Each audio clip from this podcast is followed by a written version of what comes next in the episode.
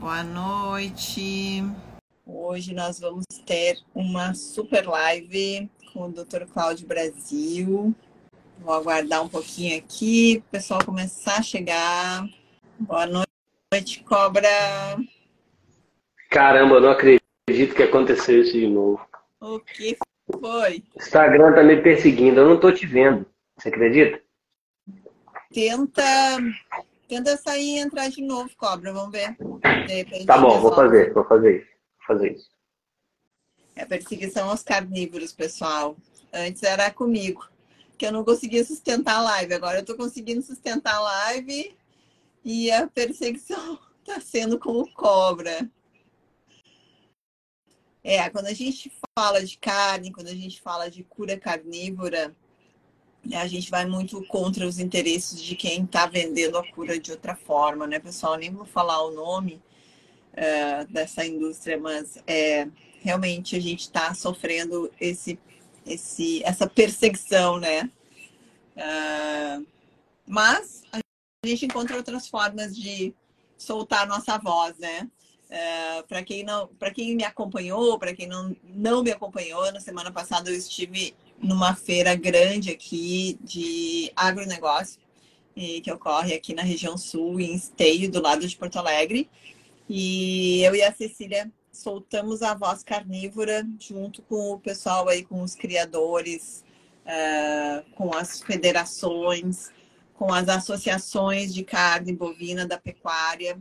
E porque o pessoal está falando muito em, em salve o planeta como a carne, mas não estão abordando ainda o tema saúde. E eu e a Cecília conseguimos levar um pouquinho dessa voz aí para começarmos a ser ouvidas, Cobra. Uh, com esse pessoal. Eu não estou te vendo, tá? Da pecuária. Não está me vendo? Não. Mas eu vou assim mesmo. Te cegaram, Cobra? É. Nossa. Cobra, cobra cega agora. Cobra, cobra cega. Cobra cego. Eu espero que tu consiga ver o doutor Cláudio. Eu vou é puxar o doutor Cláudio aqui. Vamos ver. Ó, tem uma pergunta encomendada pela Carlinha lá da tribo, que é o seguinte. Pra gente falar sobre homocisteína baixa, tá? Tá, vamos lembrar. Eu vou sair do meu perfil. Boa noite, doutor Cláudio. Doutor Cláudio eu tô vendo. Ai, olha só. Ainda bem, né? Querido e aí, tudo bom? Cegaram um olho só do cobra. que loucura! Tudo bem, doutor Cláudio? Tudo bem? Estão ouvindo nós... aí direitinho não? Estamos ouvindo. Nós seguimos estudando esse livro, esse livro aqui, hein? Tava, tava dando, ah, antes de vir para cá, eu estava numa aula da Trip, estava falando sobre esse livro aqui. Tá, tá rendendo o livro, livro né? Impressionante, né? Há dois anos e ainda está rendendo muita conversa. Esse é. livro é para ter na cabeceira da cama. Hoje a gente, hoje a gente falou sobre Carne e câncer, Alessandra. Ai. Hoje me perguntaram, acho que foi hoje ou ontem, numa das minhas, uma das minhas postagens sobre carne e câncer, eu já, já disse, vai assistir a live com a doutora Aline, porque a gente falou bastante sobre câncer, né?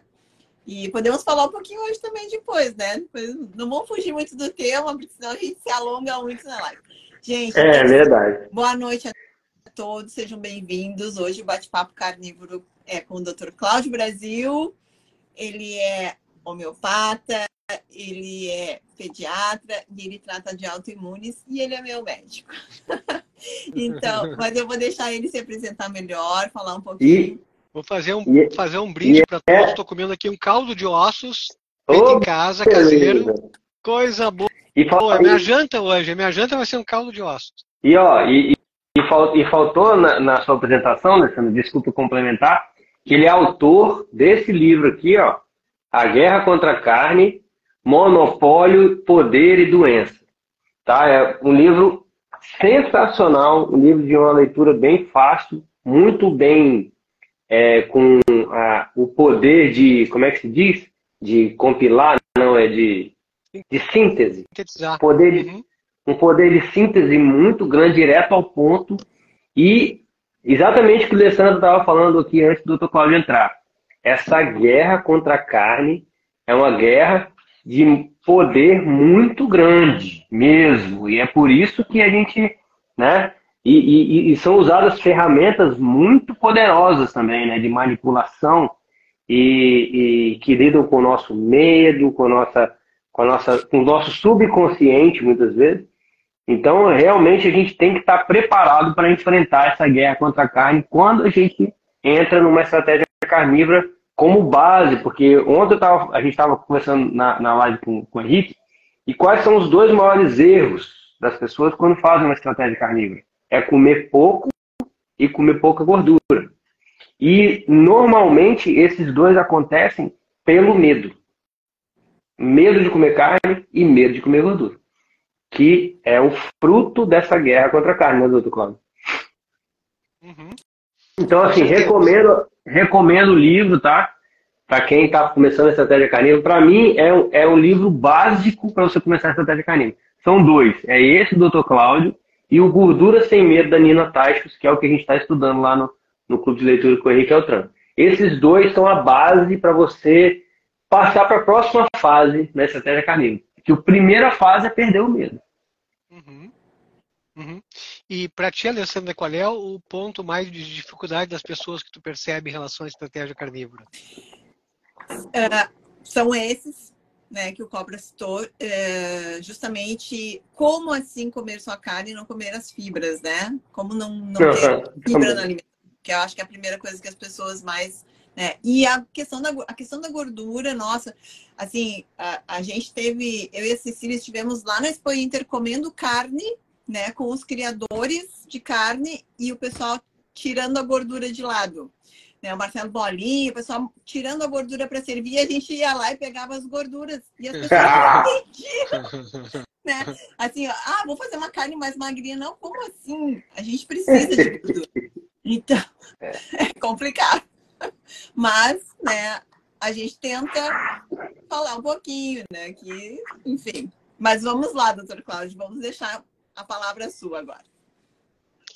Bem, é, bem, eu não sei por onde, por onde, a gente começa, porque é um tema maravilhoso, né? Tem muitos pontos, assim, muitas, muitas questões assim para a gente levantar.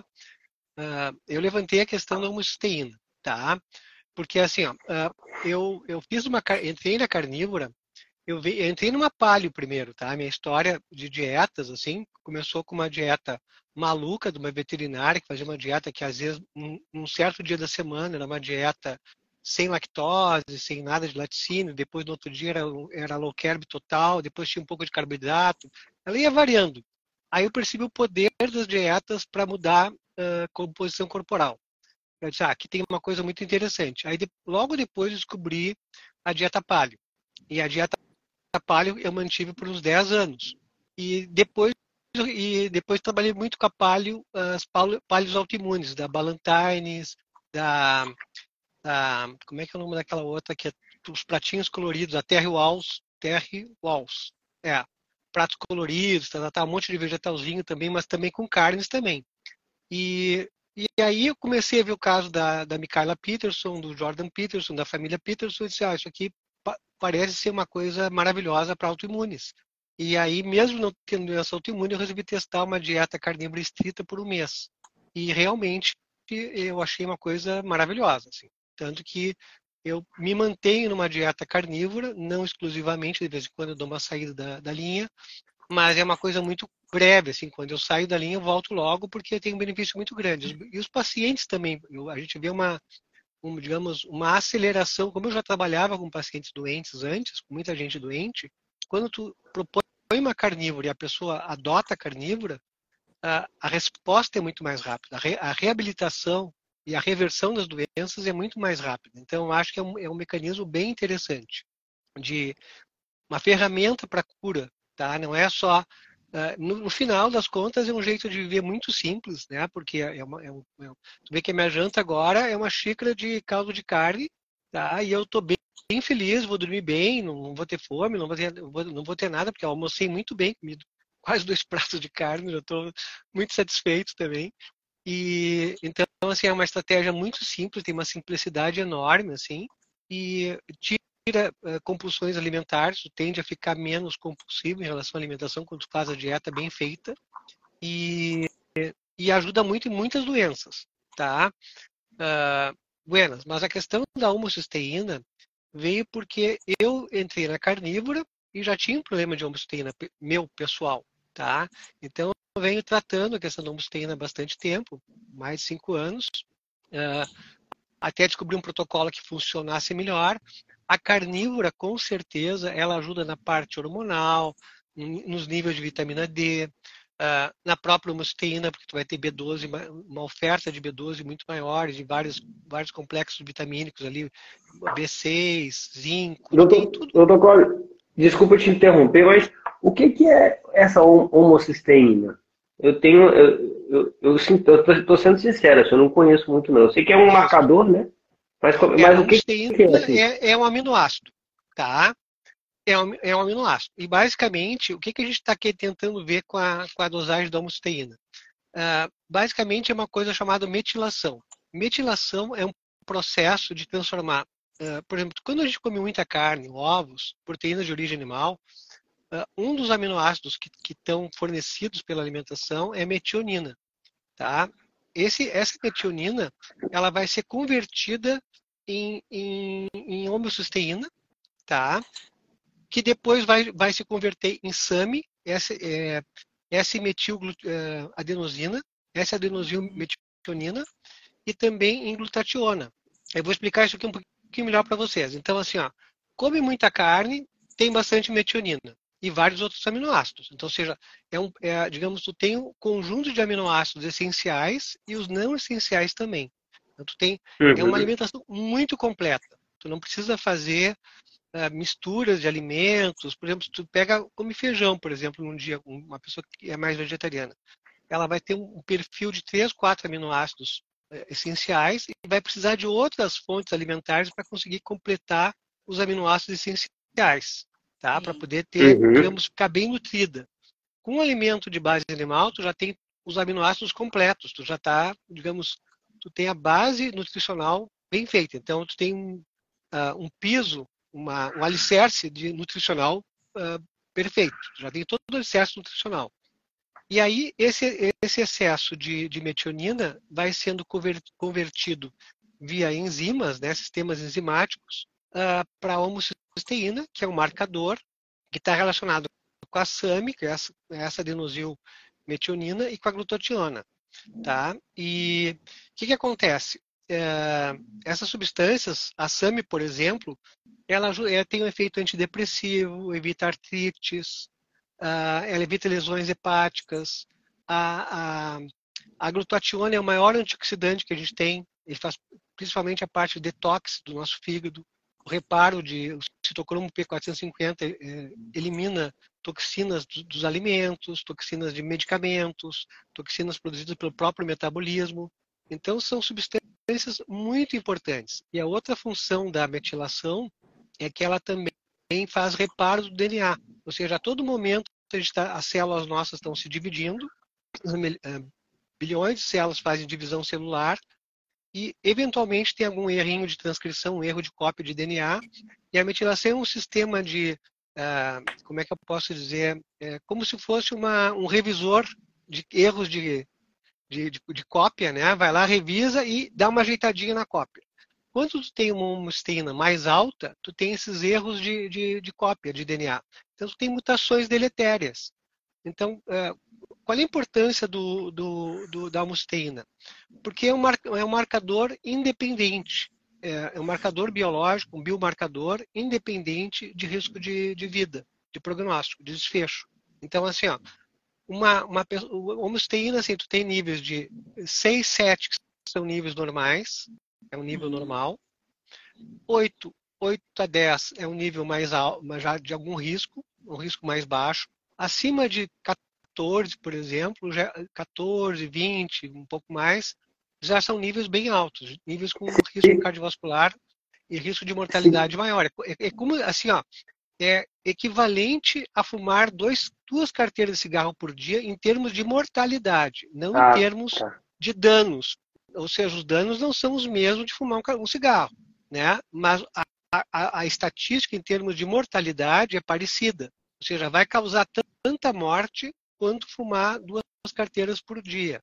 O nível de é. mortalidade, ou seja, não é nada desprezível. É, né? E qual é, é, seria, seria um indicador de que, de que o corpo não está funcionando bem, assim, tipo, as cópias das células não não estão saindo perfeitas, mais ou menos isso. Sim. Isso, ela vai afetar basicamente assim, ó, mecanismo de coagulação, então vai, vai favorecer infartos, AVCs, uh, ah, esses erros de cópia vão provocar câncer, em gestante provocam abortos, abortos de repetição, tem que ser geralmente se pede na, na gestação.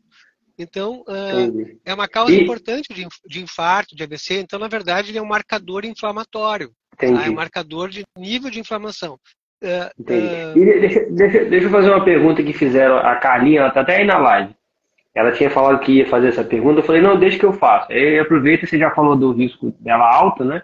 E se ela for, se ela estiver abaixo desse nível, de 6, 7, uma homocisteína muito baixa, qual que seria assim, o, não, o desfecho? Não, é, não tem risco, mas quem faz, é, quem é vegetariano, por exemplo, ou vegano, ele tem um falso baixo.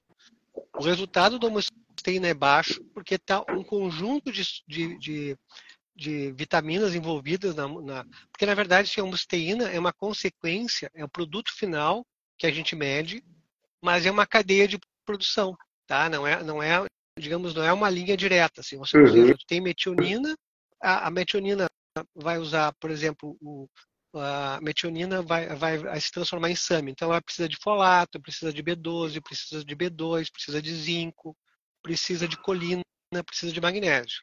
Para converter uhum. glutationa, ela vai precisar de B6, B2 e zinco. Então, o que acontece? É, essas vias, se tu tem todos esses componentes, é, tu vai e tu tem uma, digamos, uma capacidade genética de fazer sistema de produção funcionar ainda vai estar baixo e vai estar normal, vai estar 5, 4, vai estar bem normal, tá? 5, 6, vai estar um nível normal. Uh, existem alterações genéticas que a gente chama de polimorfismos que algumas pessoas não conseguem captar algum desses componentes, não conseguem, uh, digamos, fabricar as enzimas necessárias para fazer esses químicos, é uma rota bioquímica, como se tem ainda não consegue fazer, eh, digamos, produzir a quantidade adequada, acumula musteína, que é o marcador dessas, dessa via defeituosa. E aí tem mais risco de infarto, de tombo, de câncer, etc.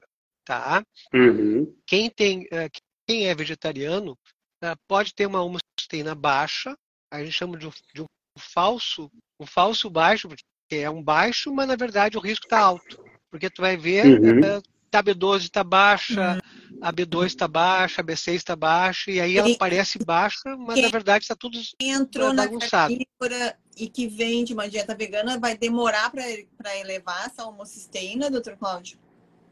É, na verdade, a gente tem que corrigir os, os digamos, fatores individuais, medir B, principalmente B12 e ácido fólico.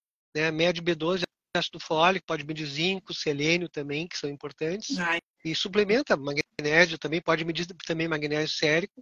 Uh, aí tu suplementando essas vias que estão mais baixas, talvez a musteína já se regule. A gente tem que, na verdade, tem que observar. Eu tenho pouca experiência com vegano, porque. É, mas uh, nesse caso, nesse caso ela é carnívora, tá? Inclusive ela está na tribo carnívora. Sim, e a, ela falou. É carnívora, cobra. É, se a pessoa é carnívora e tá. Mariana, tá 3,7 ela. Não sei se é muito baixo.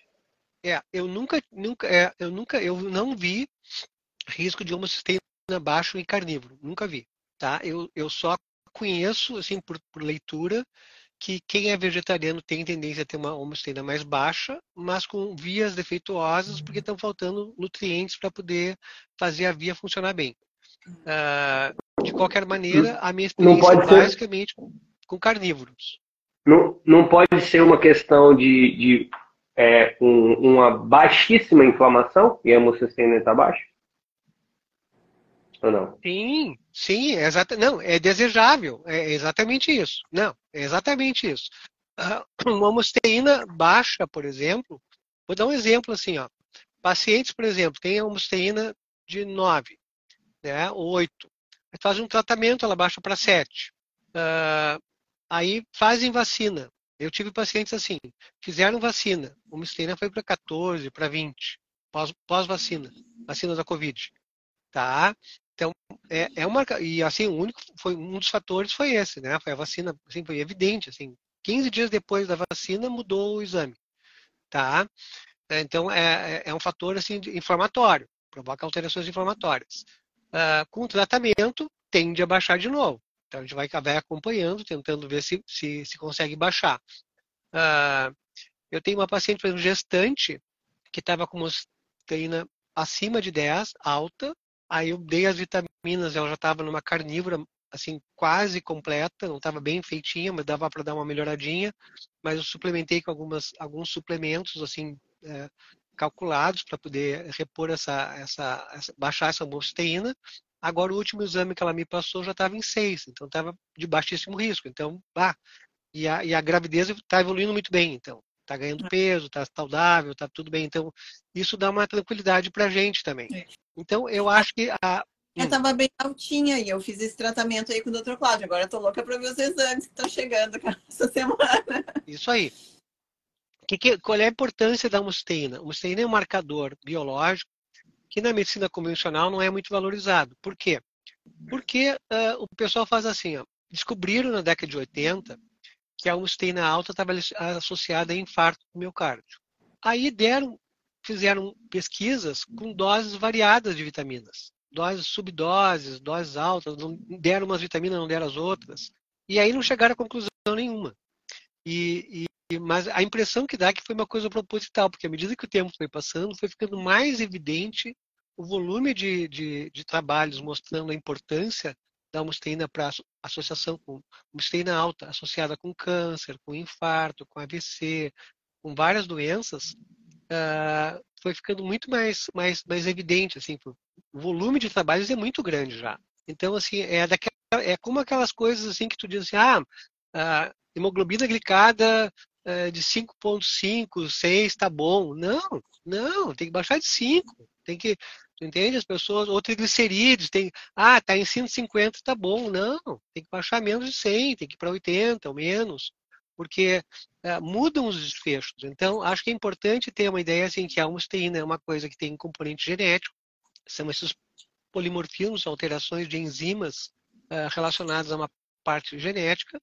Existem grupos e famílias que têm essa alteração de homosteína, não são incomuns, são bem comuns, e aí a gente tem que pedir esse exame, porque a carnívora ajuda, mas não resolve totalmente. A gente tem que ter esse cuidado de poder a... descobrir e coisas que não silenciosas também, né, doutor Cláudio, como aconteceu comigo, né, que eu estava com cavitações que eu não sabia, né, que eu fiz um tratamento odontológico aí, e que muito provavelmente tenha sido o motivo dessa minha homocisteína, que não estava tão alta, mas ela estava acima, né, do, do desejado, mesmo eu estando na carnívora há quase dois anos, e também a minha glicada, que também está uhum.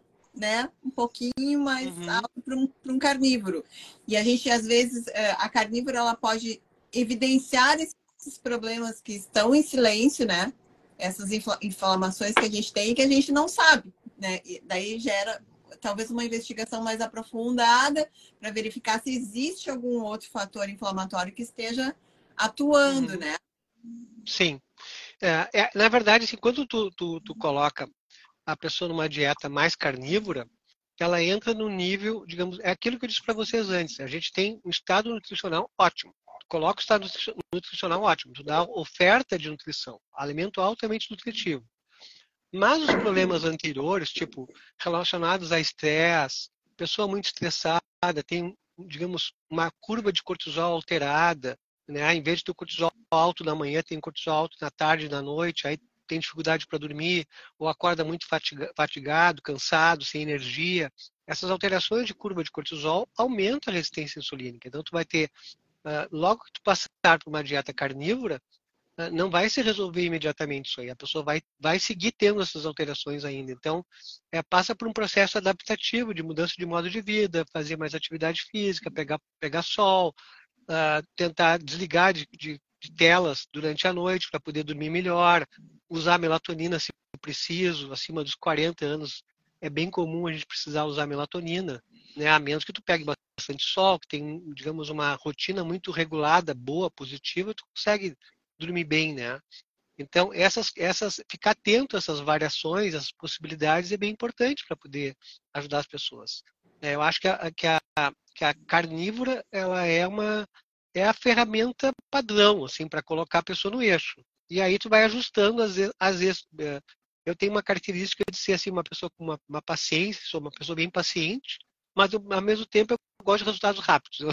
É uma coisa meio contraditória. Assim, eu tenho paciência para escutar as pessoas, para pensar planos de tratamento, para estudar, estudo bastante os casos, mas mas eu gosto que as coisas andem. Eu não sou uma pessoa tipo assim, ah, sou paciente e vou deixando. Não, não.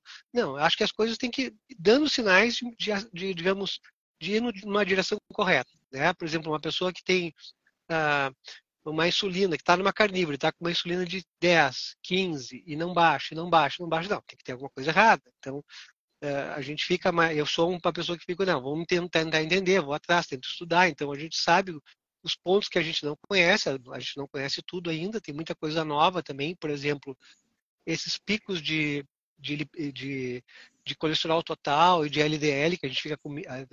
Ficava, eu ficava com mais medo antes, né? Agora eu não tenho mais medo disso, porque é, tu vê que, é, digamos, quando tu mede as frações de colesterol das lipoproteínas, tu vê que são proteínas saudáveis, a pessoa não tem quase, se não tem quase glicação, fica mais tranquilo, não tem triglicerídeos, os marcadores inflamatórios estão baixos, tu, te, tu consegue relaxar um pouco. Que a homosteína é um fator a mais é, como biomarcador para nos deixar mais tranquilos também. Da questão uma, uma... porque está muito relacionada a trombose, a infartos, a AVCs, então é importante ter uma homosteína normal, um fibrinogênio normal. Aí tu já começa, opa, tá abrindo uma luz no, no horizonte aí. Uma das coisas, uma das coisas que a gente estava conversando agora até na, na, na aula lá, e, e, e, ontem na live eu conversei com o Henrique Altano também, ele que trouxe, inclusive, isso, que ele fez uma live com a Fê da Cetogênica Portugal, e já conversou com ela também, né, né, Sim. né Alessandra? E eles estavam falando o seguinte, que, que as referências de, de laboratório, os exames laboratoriais, eles a, começaram a acontecer pós pirâmide alimentar, pós 55% de carboidrato. Então as referências, elas foram construídas em cima de uma população que se alimenta de carboidrato. Uhum. E aí quando a pessoa vai para uma carnívora, a, não, não, não tem como usar aquelas mesmas referências e falar, ah, se você está fora da referência, você está você tá ruim, né?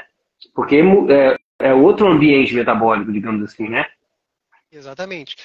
É, é, bem, assim, ó, na verdade, essas, esses valores de referência são valores de referência de pessoas, é, é um valor de referência estatístico.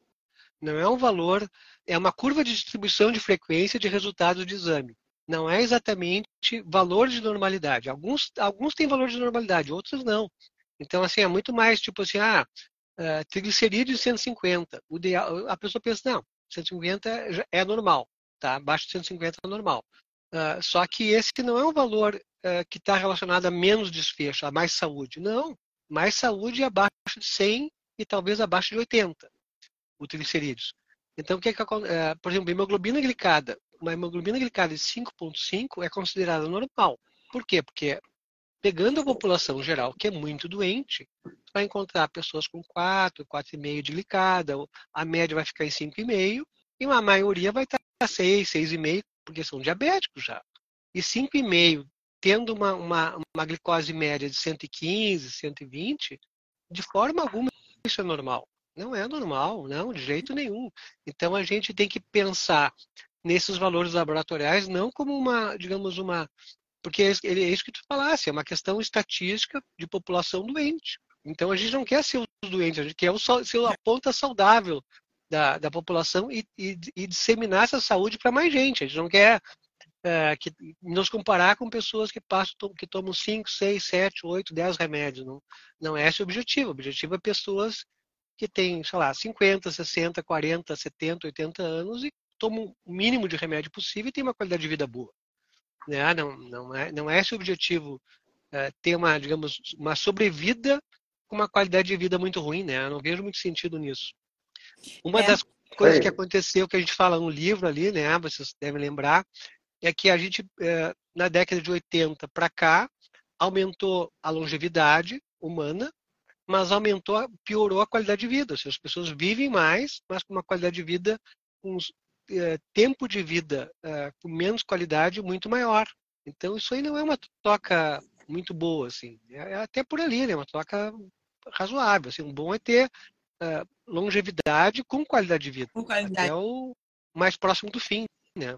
É, porque é muito triste tu chegar na terceira idade doente. Eu tenho pai e mãe com Parkinson, eu vivencio isso, né? De, de enxergar a, o declínio da rápido e, e a medicina remediando aquilo ali, uhum. né? Então, assim, essa qualidade, é, viver um resto de vida sem, sem nada de qualidade de vida, eu preferia não, não estar vivendo, se fosse eu, né? E tô me cuidando para que eu não chegue nesse ponto de estar tá vivendo, de estar tá sobrevivendo, porque não, não é mais nem vida, né? Uhum. É uma sobrevida que tu tá tendo, cheia de problemas de saúde, com uma, uma caixinha de remédios enorme, né?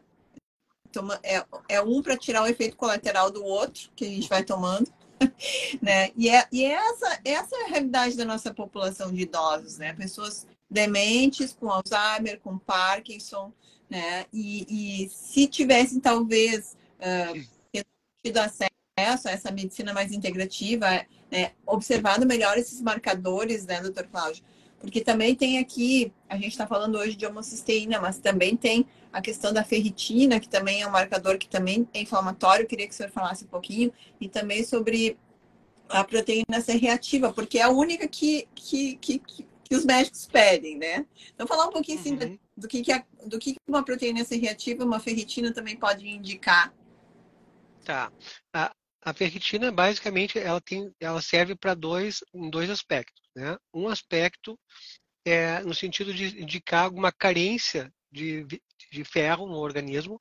A ferritina, basicamente, é uma proteína tá, produzida pelo fígado para armazenar uh, o ferro, porque o ferro ele é muito, ele é muito oxidativo. Ele, tem, ele vai, vai, vai liberando elétrons e vai provocando uh, oxidação em, vários, em várias células, à medida que ele vai sendo uh, uh, liberando elétrons, ele vai sendo muito, vai provocando muita oxidação. Então, uma forma segura de manter o ferro, um estoque de ferro de, disponível, é colocar na forma de ferritina, que é uma proteína que está grudadinha com ferro e vai liberando ferro de acordo com a necessidade do corpo. Então, é um estoque de ferro biológico não oxidativo. Então, é, ela é, tem uma função protetora, ela não é uma função ruim. Então, o que, é que acontece? Uma, uma pessoa normal pode ter um hemograma normal, né? Existem as pessoas que têm anemia por falta de ferro, tudo. Então, aí tu vai repor ferro, repor o que estiver faltando. Não é, geralmente não é só ferro. Mas, às vezes, a ferritina serve também. Uma ferritina é muito comum a gente atender pacientes que têm um hemograma normal, mas tem uma ferritina baixa, uma ferritina de 30, 40, é muito comum. Então, nesses casos, o ideal é que a ferritina estivesse em 70, 80, tá? Eh, esse nível de ferritina baixo significa que ele tem pouca reserva de ferro, né? é como se fosse um, uma conta bancária que está no limite, ele quase entrou no cheque especial, assim, ou já entrou um pouquinho.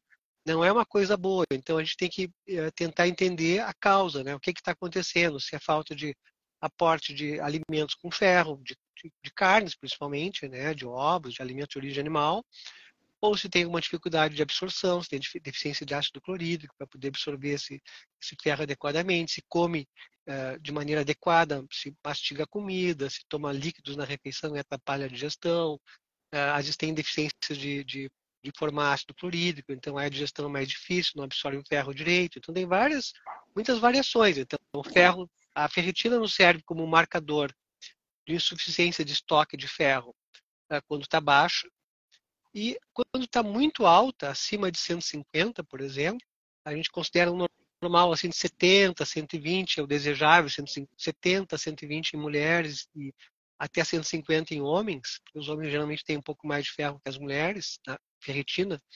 Uh, então, assim, ferritinas mais elevadas estão associadas com estados inflamatórios, porque a ferritina também ela é ativada durante processos inflamatórios agudos. Então, por exemplo, tem uma infecção, uh, tem um patógeno entrando, tem um fungo circulando. Uh, a ferritina vai, liber, vai liberar a ferritina para os macrófagos para fazer oxidar o vírus invasor, o bactéria invasor, o fungo invasor. Então, ela, é, ela, o ferro ajuda a, a destruição desses patógenos. Então, é, é uma bombinha, assim, é um, é um remédio, é uma, é uma substância química que os, que os macrófagos lançam mão para combater a infecção. Então, às vezes, ela fica muito elevada por mecanismos inflamatórios, porque tem infecções circulantes, ou, tem, ou, ou a pessoa está inflamada também, porque o estado nutricional com muito carboidrato, por exemplo, com muita comida processada, o corpo entende. Eh, na verdade, o, quem faz a leitura desses. A gente achava assim, ah, não, quem faz a leitura dos, da nutrição, das deficiências, dos invasores, etc., são as, as receptores de membrana. Era a ideia inicial. Agora a gente está focando muito na mitocôndria, então a gente consegue perceber que a mitocôndria ela é muito sensível. Ela consegue se dividir, ela consegue se, se juntar com outras, ela consegue se. É, ela faz misérias, ela começa. Se precisa mais mitocôndria, ah, começa a fazer musculação, começa a fazer divisões de mitocôndrias, começa a crescer e fazer mais mitocôndrias ainda. Então é uma coisa impressionante. Elas, elas têm uma capacidade de responder ao ambiente enorme. E a mitocôndria. Também, né? e, a, e a mitocôndria ela é muito sensível a essas substâncias. Então, por exemplo, ah, come uh, fritura com óleo vegetal uh, industrializado. Faz uma fritura lá com uh, uma, uma coxinha de galinha, não sei o que mais, uma pizza com um monte de coisa processada.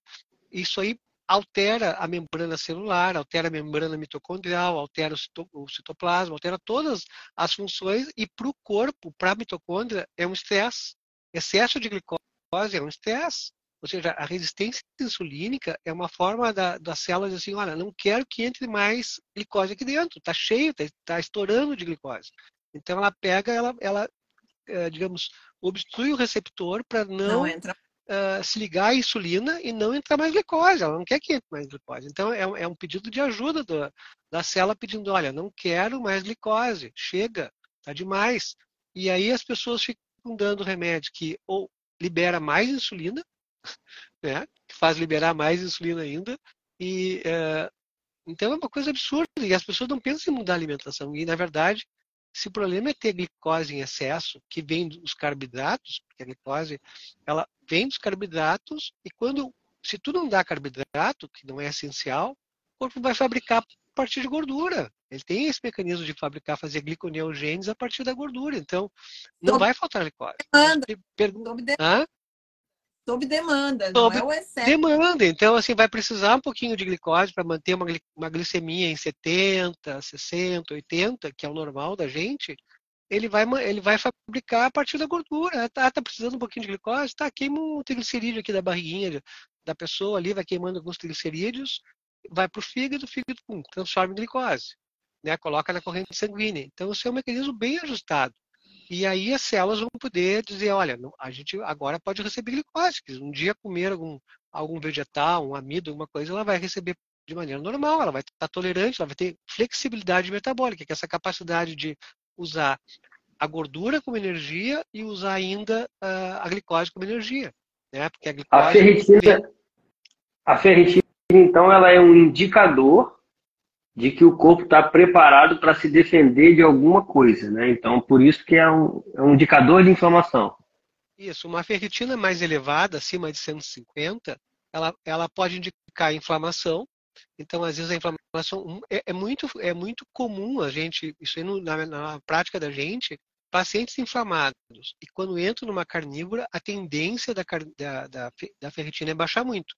Eu tive um paciente no, no, no hospital que tinha uma ferritina próxima de mil. Aí ele me dizia que fazia uma carnívora mais ou menos. Eu sabia que ele dizia que era, era mais ou menos. E que ele tomava um pouquinho de vinho. E aí ele, ele não, foi melhorando, foi baixando, baixou para 800, encaminhei para o hemato, porque às vezes precisa fazer sangria para baixar um pouco. Ele fazia também uh, policitemia, aumentava o número de glóbulos vermelhos também, então isso aumenta um pouco o risco de trombose. Eu disse, olha, vai no hemato, de repente se puder fazer uma sangria, tirar um pouco de sangue, porque tá, tá, o sangue está muito um aumento de hemácias muito grande, né? E com essa ferritina muito alta. Então, isso é um fator inflamatório, sem, sem dúvida. E existe alguns casos também de, de, ser genético. Tem algumas pessoas que têm aumento de ferritina por uma questão genética. Mas é, essa questão genética, tanto na doença cardiovascular quanto no caso da ferritina elevada, que é a hemocromatose, elas são muito mais é, exceções do que a regra. Elas acontecem. Mas a regra é, é, o erro alimentar. O erro é o erro alimentar, é o erro de modo é. de vida. Não, não é. Existe o genético, só para dizer que para cada regra tem uma exceção, mas. Não, não seria genético ou uma epigenética já aí? Isso, a maioria é epigenética.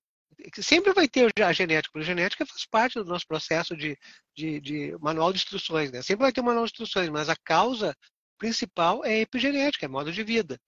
Então, esse paciente, por exemplo, depois de um tempo, é, vem uma gama GT mais alta. Diz, Olha, tu não está bebendo muito vinho, não está bebendo muito de noite. Paciente de 70 anos. Eles. Aí, aí eu peguei ele um dia de, de, de jeito, assim, disse, olha, ah, acho que tu tá te ferrando, tá te prejudicando, tira essa bebida, vamos ver como é que tu fica, vamos testar, não sei o quê. puxei no bril, assim, coisa de gaúcho, assim, ó, vem cá, vamos, vamos, vamos criar vergonha na cara.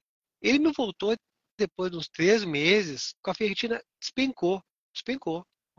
Baixou de, de 800, 700 para 200, 200 e pouco. Álcool, então. Tirando o álcool. Tá. Ele, o, o álcool estava atrapalhando o processo. Tá? E ele não tinha alteração de enzimas hepáticas tão alta. Um dia aumentou um pouquinho uma enzima hepática, fiquei, eu disse, opa, pode ser o álcool. Aí eu sugeri, aí eu chamei ele na numa conversa mais séria, assim, olha, porque o cara vai enrolando, ele vai dizer, não, eu tô fazendo dieta direitinho, pode, ah, não, eu faço bem, não sei o que, tá, tô comendo a cara. Tô, tô. E tu vai vendo, mas tu vai ver. Mas a gente consegue ver nos exames como é que as coisas estão, né? Não, não, não dá para mentir assim impunemente, porque aparece as coisas, digamos, tu faz uma. Tu faz uma ação, tu tem uma reação, tu vai, vai ter uma consequência. Então, a gente enxerga as coisas. É aquela inocente tacinha de vinho, né? Então tomo só é. uns três tacinhas de vinho por dia. É, é um dedinho é assim, bom. ó. É dois é. dedos. Dois dedos de vinho. Tem resveratrol, né? Então faz, eu já ouvi falar que faz bem vinho, tomar uma taça de vinho pra, todo dia. Deixa, deixa eu fazer uma pergunta pessoal agora. Eu sou um que tem uma ferritina um pouco mais alta. Acabei de olhar meu exame aqui. E ela, e ela vem há um tempo, assim, é bem, até desde antes da carnívora e nunca é 400 e pouco. E eu tenho um quadro de artrose no quadril. Então, assim, eu acredito que está sempre inflamada ali aquela região ali. Pode ter alguma relação entre essa, essa ferritina mais alta e a artrose no quadril, por ser um, um processo inflamatório tá. também? E a, e a, artrose no quadril é uma artrose traumática ou uma artrose que não teve trauma? É, digamos, são exercícios normais. Tu, tu, tu fez alguma, digamos, alguma alguma prática esportiva que te levou a um trauma no quadril? Eu caí de moto e depois eu soquei muito exercício em cima, tomando, tomando Advil para não sentir dor. Muitos ah, anos. Entendi. Inclusive, eu, eu, eu tô, eu tô na, na, já na, na fase de autorização da cirurgia para colocar uma prótese. Que ela tá bem deteriorada mesmo. Assim, é, tá. Eu sinto dor constante. É uma, é uma eu tomava anti-inflamatório, depois que eu entrei na carnívora, eu parei de tomar anti-inflamatório, mas eu tomei durante muito tempo, que era a única coisa que resolvia, né? A carnívora resolveu bem, não preciso mais tomar remédio, é uma dor que eu consigo conviver com ela, mas eu sinto. E aí agora eu tô fazendo. E, e, e, por exemplo, a minha homocistêmia também está um pouco alto, ácido úrico, e, o, e, a, e, a, e a e eu não tomo esse vinho aí, eu nem bebo. Tem dois anos que eu não bebo. Então eu faço carnívoro, faço exercício, faço, faço o protocolo. Né? A Alessandra está aí para não, não, me deixar mentir sozinha. Então, Sozinho. Assim, o que, que eu acho? Eu, essa história que tu está me contando faz a gente pensar em algumas coisas. Por exemplo, o Advil e os anti-inflamatórios, eles mascaram o, pro, o, problema da inflamação. Então, eles, eles te deixam uh, com menos sintomas, mas a, a inflamação, ela aumenta até. Tá? E, e o processo de, de, inflamação localizada no osso, no quadril, pode ir aumentando com o tempo. E isso, ao mesmo tempo, sinaliza uh, para o corpo um processo de estresse uh, por doença, por sofrimento, por dor.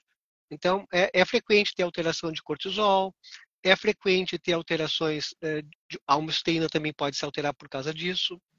A minha está 14. Eu, eu, investigaria também a questão hormonal, para ver como é que está a tua testosterona, a tua progesterona, teu estradiol, que são hormônios que a gente pensa, ah, são hormônios ditos sexuais. Mas não são, eles são hormônios esteroides. A, a, a, a grande descoberta do, da escrita do livro para agora são o papel dos esteroides que a gente não, eu não sabia. É, quando a gente faz medicina, a gente estuda os esteroides do ponto teórico, da fisiologia, da bioquímica, e depois estuda os esteroides sintéticos, que é o que a medicina trabalha com os esteroides sintéticos, né? com a, alendronato de testosterona, não sei o que, de, de cadolato, quer dizer, tem que, vários sais né, de, de testosterona, de progestágenos, progestinas, uh, estradi, uh, uh, depoprovera, um monte de substâncias químicas sintéticas. Tá? A gente estuda só sintética. E há dois anos atrás, mais ou menos na época que eu escrevi o livro, eu descobri que há 70 anos são produzidos hormônios naturais. E aí, pela própria indústria, só que não pode ter patente. Como o produto é natural, é da própria natureza, é o hormônio que nós todos produzimos, eles não têm patente. Então a indústria farmacêutica fabrica, uh, distribui, ele é exatamente igual ao nosso, ao nosso hormônio, existe em farmácias de manipulação. Bioidêntico, farmácias né? bioidêntico. E, e, e, isso não é, não é falado, ninguém sabe disso. E o que, que acontece?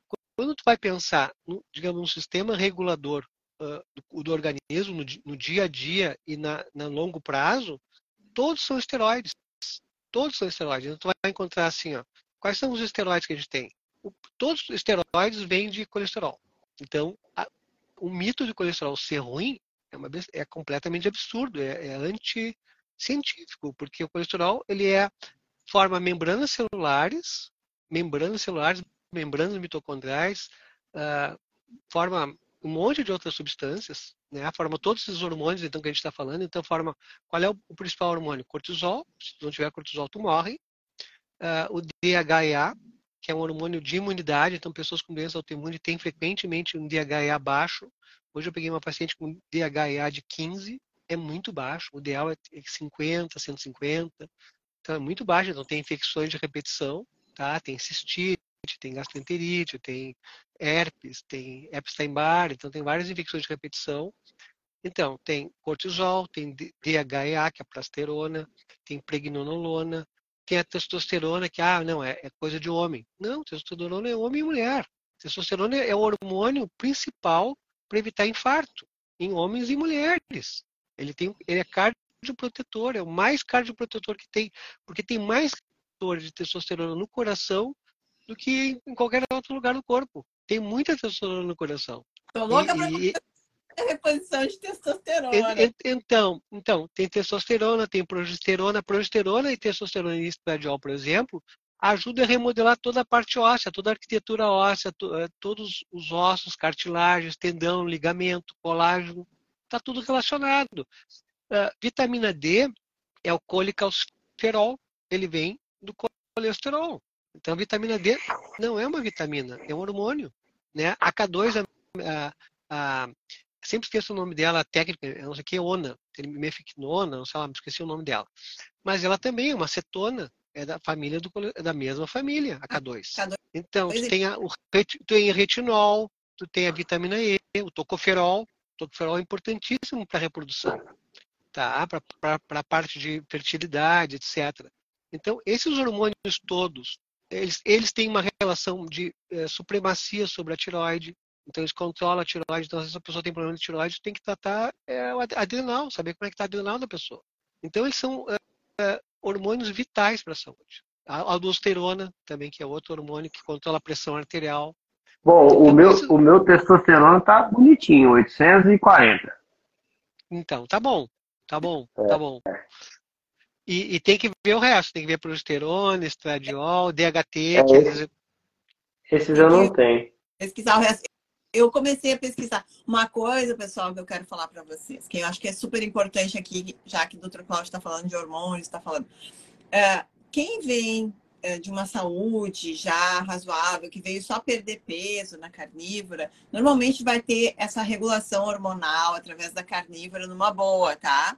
Mas pessoas como eu, que já vem de doenças autoimunes, que já vem de câncer, que já vem de doenças, de outras doenças que já está aí na, fa na faixa dos 40, dos 50, pessoal, a carnívora não vai fazer milagres, tá? Porque esses problemas a gente tem que falar isso, porque carnívora é maravilhosa, carnívora cura muitas coisas, mas não faz todo milagre, né? Eu tive uma remissão da fibromialgia, mas a carnívora me, ajudou a evidenciar outras questões, questões odontológicas. Eu vou fazer uma live falando sobre isso em breve. E também a questão hormonal que eu estou pesquisando agora com o Dr. Cláudio, tá, pessoal? Porque os meus, eu fiz, eu tive câncer de mama, fiz terapia monoclonal e, as meus, e os meus hormônios, progesterona, testosterona, estão lá embaixo, né? E já, já comecei a fazer uma revisão com bioidênticos, fiz, refiz meus exames, e isso é importante a gente falar, né? Porque tem pessoas que vão ter essa regulação hormonal com a carnívora, outras não. Então, para que vocês tenham, né? Porque tem essa complexidade da, que eu digo, eu digo assim, ah, são as vidas passadas, né? Por exemplo, eu estou na carnívora há uns 4, 5 anos. Mas antes de fazer, antes de fazer a palio, eu fazia uma dieta uh, de pirâmide, só que sem industrializada. Eu comia comida de verdade, mas eu comia assim, eu me lembro de comer um prato inteiro de salada, assim, um pratão de salada. Rúcula, alface, não sei o que mais, um, eram uns pratos gigantes. Resultado, é, eu tenho um cálculo biliar enorme, que, que ficou daquela época.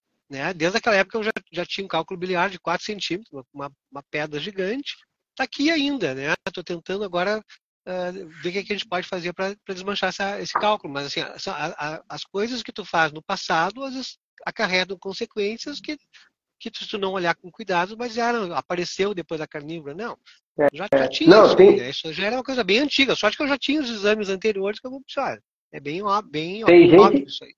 Tem gente que que está que tá se intoxicando de comida podre há 50 anos, aí começa uma carnívora com um mês, quer que tudo se resolva. Uhum. Não, eu já estou na carnívora já tem um mês e, e, e, não resolveu ainda. É. Também não faz milagre, né? É, todo mundo quer a pílula mágica, né? que é o que a indústria farmacêutica vem vendendo, mas a carnívora, gente, não é. E hoje eu gostei muito também de uma, de um, de uma, num Reels que a Lua fez hoje, que ela me marcou, marcou cobra. Gente, carnívora é estilo de vida. Carnívora não é milagre, não é dieta para você fazer para um mês ali chegar, né, ter um resultadozinho. Não é dietinha, gente. É estilo de vida. Bom, muito bom, porque é, o desafio grande é esse das pessoas entender, né, que que é, tu tem que manter as coisas e depois tu pode, digamos, é, dentro das condições de saúde, tu pode flexibilizar um pouco, mas, mas tem um limite também, porque nas, é, senão tu volta para o modo de vida mais anterior, que é mais, às vezes mais confortável e mais tentador, porque o modo de vida convencional da gente, de, tudo, de quase todo mundo, é, é comer é, junk food, comer porcaria, né? É, plantões, eu, quando fazia plantões, por exemplo, eu me lembro dos, dos colegas pegando o pãozinho da noite que sobrava na geladeira e botava na torradeira e dava aquele cheirinho de pão torrado. Pô, uma maravilha aquele, aquele aroma, né? Torrado, é... ele é, ele tem, ele tem uh, redes neurais, a gente tem para isso. É, aí o que, que eu fazia? Não, eu saía da peça, ia atender a gente, tá, tá, tá, quando terminava, voltava, comia meus ovinhos, levava dois, três ovinhos lá, botava azeite de oliva, comia com sal, estava feito. O vinho cozido frio já tava, já tinha esfriado, mas levava para o plantão, porque é para segurar o apetite, né? Mas tu tem que saber é, te resguardar e te preservar, porque tu, se tu tem interesse em ter, realmente da saúde, são escolhas. Não dá para servir dois senhores, né? Ah, eu quero ter tomar minha cerveja, comer tudo que eu quero, comer os doces quanto eu quiser e achar que vai ter saúde. Não, não tem. É um preço. Tu vai ter que fazer uma escolha. Tu quer ter saúde ou tu quer, ou tu quer achar que está vivendo bem? Né? E depois tem um AVC, ou tem um infarto, sei lá, uma doença. Yeah. Né? Deus me livre né? esse tipo de coisa. Mas pode acontecer. A gente eu paguei a conta, comecei a pagar a conta nos 30. A gorizada está começando a pagar a conta nos 20, gente. Eu vejo as amigas da minha filha né, com problemas aí. Então, assim, a alimentação vem, vem ficando tão podre que a gente está adoecendo muito antes. Né? Na, na, os nossos pais ali, meu pai e minha mãe foram adoecer com 60, né? Uhum. Tá adoecendo aqui com 30, com 20, com 18 anos. É, é um absurdo isso, né? Sim. E, e... que essa alimentação é podre, literalmente, né? É, e a gente, assim, o pessoal em geral menospreza a questão de, de comer ah, o pãozinho no café da manhã todos os dias. Né? É, ah, é que tem gente, por exemplo, que tira. Eu, eu tenho pacientes, por exemplo, no, que eu atendo um volume muito grande no hospital, que ah, tirou o refrigerante, tirou o suco, tirou uh, os, os, os, salgadinhos, a comida industrializada, já melhor, melhor. Então, tem uma parte de pacientes que é muito simples. Assim, tu tira um pouco da, do, da, da, porcaria que tem ali na história toda e já melhora.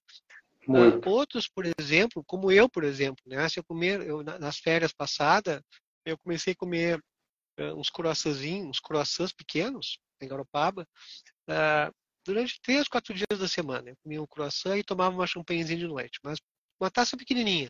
Depois de uma semana, duas, eu comecei a ter dor de cabeça. Oh, que engraçado, eu nunca tinha dor de cabeça, comecei a ter dor de cabeça.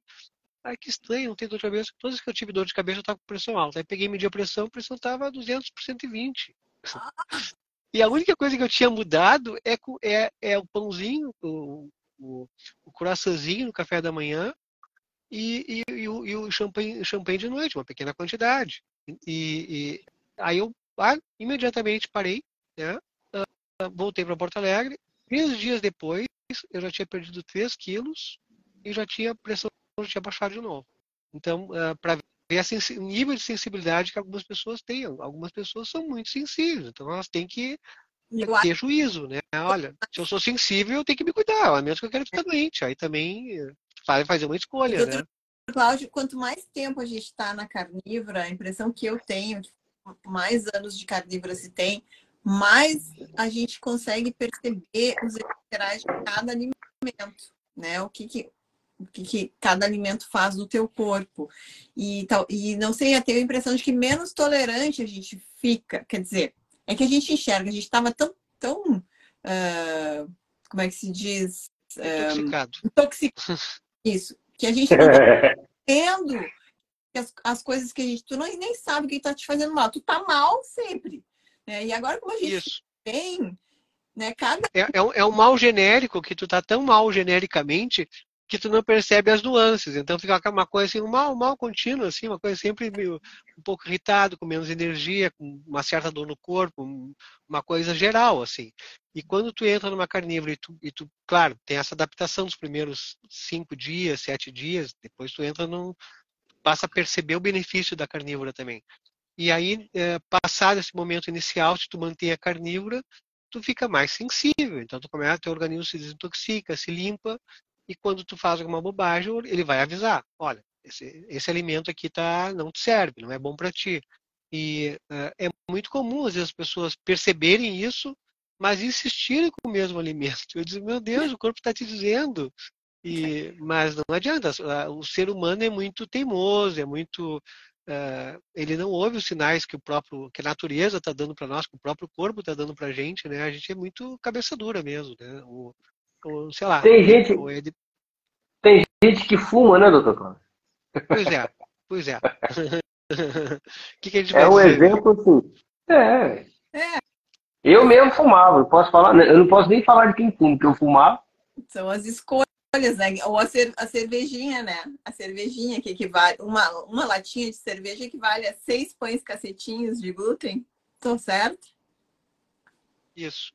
e, picos, tá ali, né? e picos calóricos, né? Picos, picos glicêmicos muito altos, né? Que vão fazer barriga, né? Vão provocar barriga. E a barriga não é, não é uma barriga estética, não é uma questão estética, é uma questão, é uma, um tipo de gordura que está produzindo substâncias químicas, citocinas, linfocinas, substâncias inflamatórias, que estão provocando esses níveis de inflamação que a gente está dizendo. Ah, pode provocar aumento de ferritina, pode provocar proteína C reativa aumentada, pode várias alterações. É. Tá? A homosteína não está ligada a isso, tá? A homosteína é uma outra via, mas está relacionada a esse tipo de alteração. Tá? Aumento de, por exemplo, de DHT, que é um hormônio uh, estrogênio, né? Que, ligado à testosterona, mas é uma testosterona de má qualidade, então homens começam a ter mama, começam a beber cerveja demais, começam a, ter mama, a criar uh, mamilo, criar mamas mesmo, né? Ter ginecomastia e mulher grávida, porque tem a barriga começa a perder pelo, começa a ficar mais é, com um corpo mais feminino, uma, um corpo mais gordo, arredondado, assim, bundudo, né? Vai tendo características sexuais femininas, né? Porque uh, esse DHT e essa gordura abdominal vai provocar essa produção desses hormônios mais estrogênicos, né? Mais femininos, que o homem também tem, mas não desse tipo, né? É um tipo mais tóxico de hormônio. Olha aí, gente, né? A gente acha que inocente, né? Tomar aquela cervejinha do final de semana. Né? E, eu, e eu vou lhe dizer o seguinte, que aqui no Sul, o grande vilão, eu acho que dessas pesquisas observacionais com relação a, ao consumo de carne, a gente vê muito marcado aqui no Rio Grande do Sul. Todo gaúcho que come churrasco bebe o quê? Cerveja. Cerveja. E aí culpa a carne. Daí eles tiram a carne para não comer. E é impressionante. É, lá na minha Não. terra era assim, era, era, carne e depois a sobremesa, né? Muito doce. doce ah, tipo doce português, assim, aqueles doces de pelota, de Bagé, que são doces portugueses, são uma delícia, né? Quindim, doce de ovos, fios de ovos, um monte de doce bom. E, e, e ainda por cima a cerveja, que entrou depois agora com muita força, assim. A é. geração a cerveja, muito, né? muito. A cerveja a cerveja é cultural no Brasil. Assim. Eu vejo muita gente que fala comigo, ó, eu até posso fazer essa dieta sua, mas a minha cerveja eu não paro de tomar, não. Pode tomar cerveja sem álcool, eu adoro. Puro glúten, cerveja sem álcool. Não, sim, né? Não faz sentido, né, gente? Porque se você está fazendo uma dieta, você tem que entender que a bebida alcoólica, primeira coisa, né? Álcool vira o que no corpo? É, não, álcool vai é, basicamente é, uma, é, uma, é um combustível de má qualidade, como, é pior que a glicose. A glicose já é uma, uma gordura, já é uma energia que não. A glicose não é ruim. Não dá para dizer que a glicose seja ruim. O ruim é os picos glicêmicos excessivos, né? Tanto que o corpo produz glicose. Agora o álcool não, o álcool é, é, é tóxico, né? Não é uma coisa, não tem nada de bom no, no álcool, né? Então uma quantidade muito pequena menos toxicidade, mas é só isso, porque é tóxico igual. Então não dá para adorar pílula. Né? Acho que a gente tem que falar as coisas como elas são. O ideal é não beber mesmo, né? O beber muito pouco. E aí outra coisa, quando tu entra na carnívora, tu fica mais sensível ao álcool. Então tu pode tomar uhum. pequenas porçõezinhas e, e já ficar alcoolizado, ou já, já, já ter um nível de, de né? e, e, e, não precisar mais, não precisar beber mais, porque senão tu vai passar muito mal. Eu estava lendo um estudo que foi feito sobre o, o, o, consumo de álcool na cetogênica, né? Nem foi na carnívora, que equivale a uma dose equivale a cinco doses. Eu fiz uma postagem final do, do ano sobre isso. E realmente, eu, eu fui tomar uma, uma taça de espumante no final do ano, gente, parecia que eu tinha tomado a garrafa inteira. Porque você fica alcoolizado. né? Porque demora, Não, demora para o metabolismo esse álcool, doutor Cláudio, fala um pouquinho sobre isso. É, boa. É, na verdade, ele. Só, ah. E, e, e, acaba que as pessoas fazem, né? saem da cerveja, porque a cerveja não tem carboidrato, é, tem carboidrato, e na carnívora é muito comum as pessoas partirem para o destilado, Isso. né, para evitar o carboidrato. E aí o destilado, se a pessoa não perde a mão assim, ó, na carnívora, de uma hora para outra, você tomou uma dose, está bem na segunda e já cai. Aquele negócio assim, né? E, e, essa pesquisa que a, que a Alessandra falou da, da cetogênica vale para carnívora, porque uma carnívora bem feita, ela é cetogênica também. Então, ah, ah, é mais ou menos essa proporção mesmo. É equivalente a cinco vezes a dose ah, que tu está tomando. É, é equivalente por fato de estar numa carnívora. Então, realmente tem esse efeito.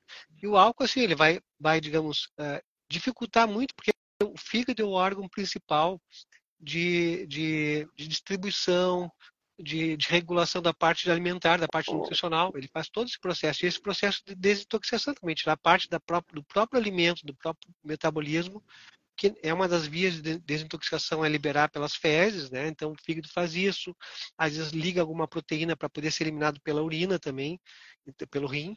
Então, na verdade, tu prejudica todo o sistema de desintoxicação, tu, tu coloca uma energia que é tóxica dentro das mitocôndrias, então a prova do alcoolismo, por exemplo, é isso, né? Um dos efeitos do alcoolismo é tu perder controle sensorial, perder equilíbrio, perder coordenação motora, perder a noção de profundidade, perder o limite também das coisas, achar que está tudo bem e tu está fazendo um monte de besteira.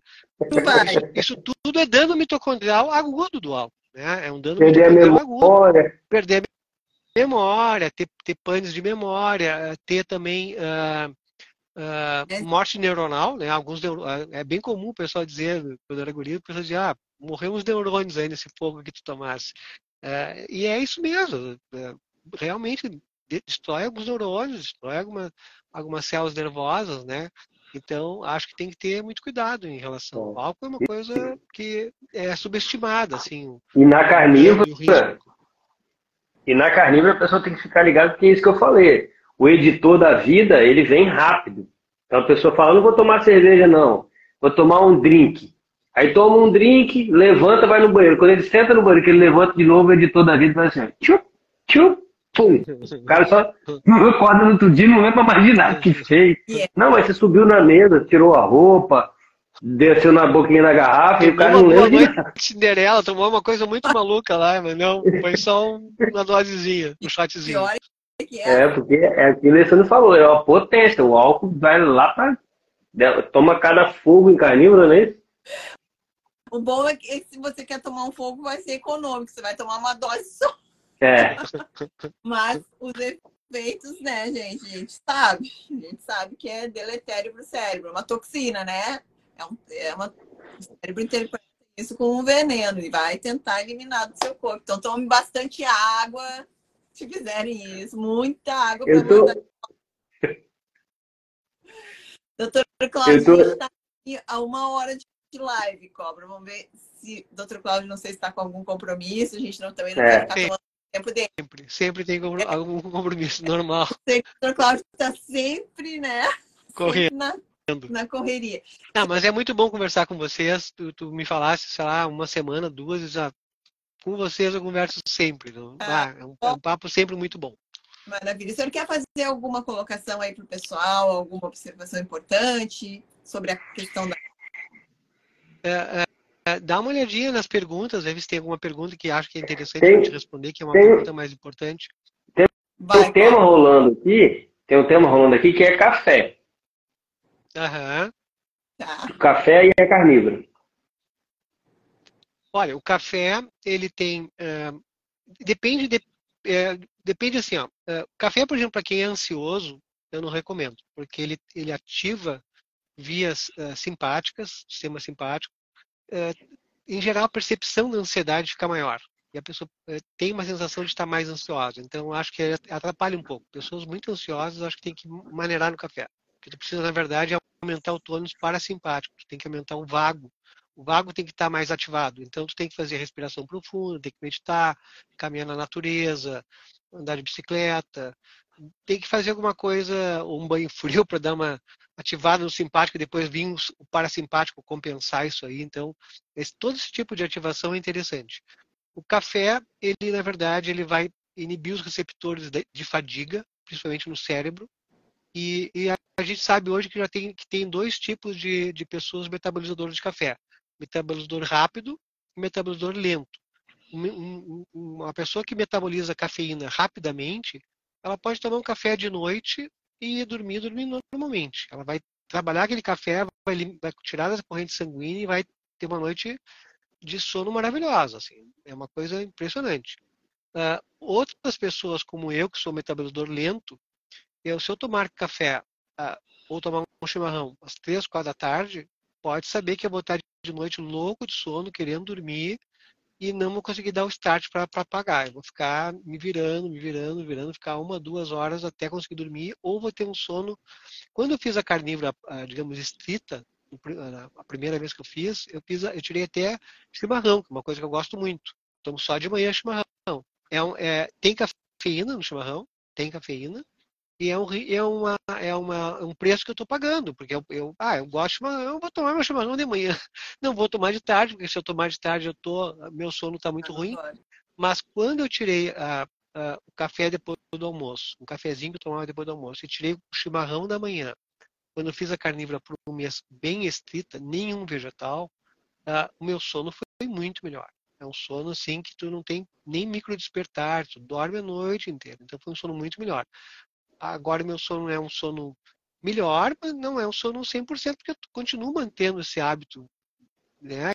Que é uma coisa que para gaúcho é difícil tirar um, um, chimarrão da manhã, mas então tomo um chimarrão da manhã, mas agora eu tô menos obsessivo, antes eu tinha que tomar uma térmica inteira, agora já tomo meia, tomo uhum. um terço, já tá bom, já relaxo também, já não tomo café depois do almoço, porque senão, como eu metabolizo lentamente, eu vou estar tá muito cansado, meus receptores de adenosina cerebrais vão estar tá é, querendo dizer, olha, a cafeína cara, tá né? Ela, ela, é, bloqueia o receptor e aí tu, tu tá cansado, mas o cérebro não percebe o cansaço, então não, não dá o, o, o desligar da chave ali para descansar. Ou tu tem esse, esse sono, uh, um sono breve, curto, superficial, aí tu não faz sono REM direito, aí tu desregula todo o sistema hormonal, é um, é um dos fatores para provocar muita, uh, muitas muita consequências. Gente, assim. Muita gente se ilude, né, de que dorme bem, né? É. é. Aí nós fala assim, ah não, eu tomo café, eu tomo café, mas eu durmo, durmo bem. Apaga, acorda. Só que é, uma coisa é você apagar e acordar, outra coisa é você dormir e passar pela estrutura do sono, né? Sono REM, sono profundo, e acordar realmente revigorado, com aquela energia. É, é, é totalmente diferente. Quem nunca experimentou vai achar que dorme bem, né? É aquela coisa, a pessoa dormiu sempre no chão. Eu nunca dormiu na, na, na cama ela não sabe como é que é bom dormir na cama, né? Então é mais ou menos e a, e a coisa interessante do, que, que, eu acho assim, ó, não sei, eu sei que se todo mundo é assim, mas assim, ó, eu, por exemplo, quando eu tive a experiência de, de estar na carnívora por um mês, estrita, e, e ficar muito bem, né, digamos, uh, foco mental, uh, capacidade de produção, de trabalhar bastante, de ficar com energia, de ficar bem, de ficar bem morado, de ficar tranquilo, uh, um humor assim estável, isso tudo para mim é, é, não tem preço. É uma coisa assim, uma qualidade de vida que para mim não tem preço. E a questão do sono também, quando tem uma noite de sono, que tu acorda de manhã, que parece que tu tem 15 anos, tu acorda com toda a energia, a energia carregada, pilha para vai até as 9 da noite, 10 da noite, tá super bem. Isso para mim não tem preço também. Então, toda vez que tu tem uma queda de qualidade de vida, assim, tu tá atento, por exemplo, eu sou uma pessoa bem atenta, assim, né, como é que eu tô. Ah, essa noite eu não dormi bem, tá, então vamos ver o que, que eu fiz, vamos tentar melhorar, vamos tentar não sei o quê, vamos tentar sempre dar uma melhorada, ah, o que, que eu comi, tá? então ficar sempre ligado para ver o que, que dá para fazer para melhorar, porque uh, o dia rende mais, a tua qualidade de vida é maior, tu tem uma, é. uma vida vivida, bem, bem vivida, então acho que e esse passa, é o objetivo também, é qualidade passa, de vida e passa a ser referência, né? Você, você muda a referência.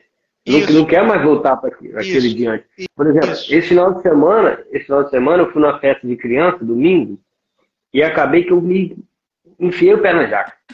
Comi salgadinho, docinho, bolo, comi os negócios tudo. Tu vai com Cheguei fome, em tá, casa. Tá cheguei em casa, apaguei. Apaguei assim, parecia que tava bêbado.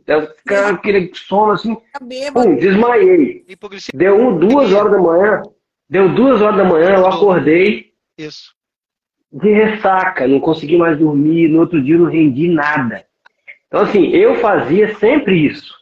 Só que eu não sabia, né, que é o efeito era esse. Hoje, como eu tenho uma vida. Quantas. Deve ter mais de ano que eu não faço isso, né? De, de, de comer doce, assim, de soltar os, os bichos os bichos mesmo. É, na hora é bom, é gostoso, não vou negar não. Mas chegou uma que eu enjoei. Mas não vale a pena. Não vale a pena. A gente sente, a gente percebe, é o que o Luciano falou. Até, até assim, quando eu, quando eu entrei na, na Palio, é, é uma coisa que eu também notei, assim, que eu tinha, parecia que tinha um tijolo no meu estômago, assim, tinha uma sensação de tinha uma, sempre tinha um tijolo. Aí eu entrei na Palio, aquele, saiu aquele tijolo, engraçado, a barriga, o estômago tá leve, parece que eu como sempre com fome. E não era fome, eu tinha tirado um peso que eu estava acostumado a carregar aquele, aquela sensação de peso no estômago, que tava, era, era, eu estava adaptado àquilo, a gente se acostuma com as coisas ruins também. É. Então é muito interessante tu, tu, perceber que algumas coisas aparecem, né, e nunca mais, né, não, não voltam mais. Não, e aí, Graças a Deus. A gente dá uma Mas saída. que a gente cuida. E já sente mal, tá doer o estômago, ah, é, é um arrependimento, assim, é, é instantâneo. Né? Bateu no estômago, eu já estou sentindo dor, já estou arrependida da minha, da minha escapada.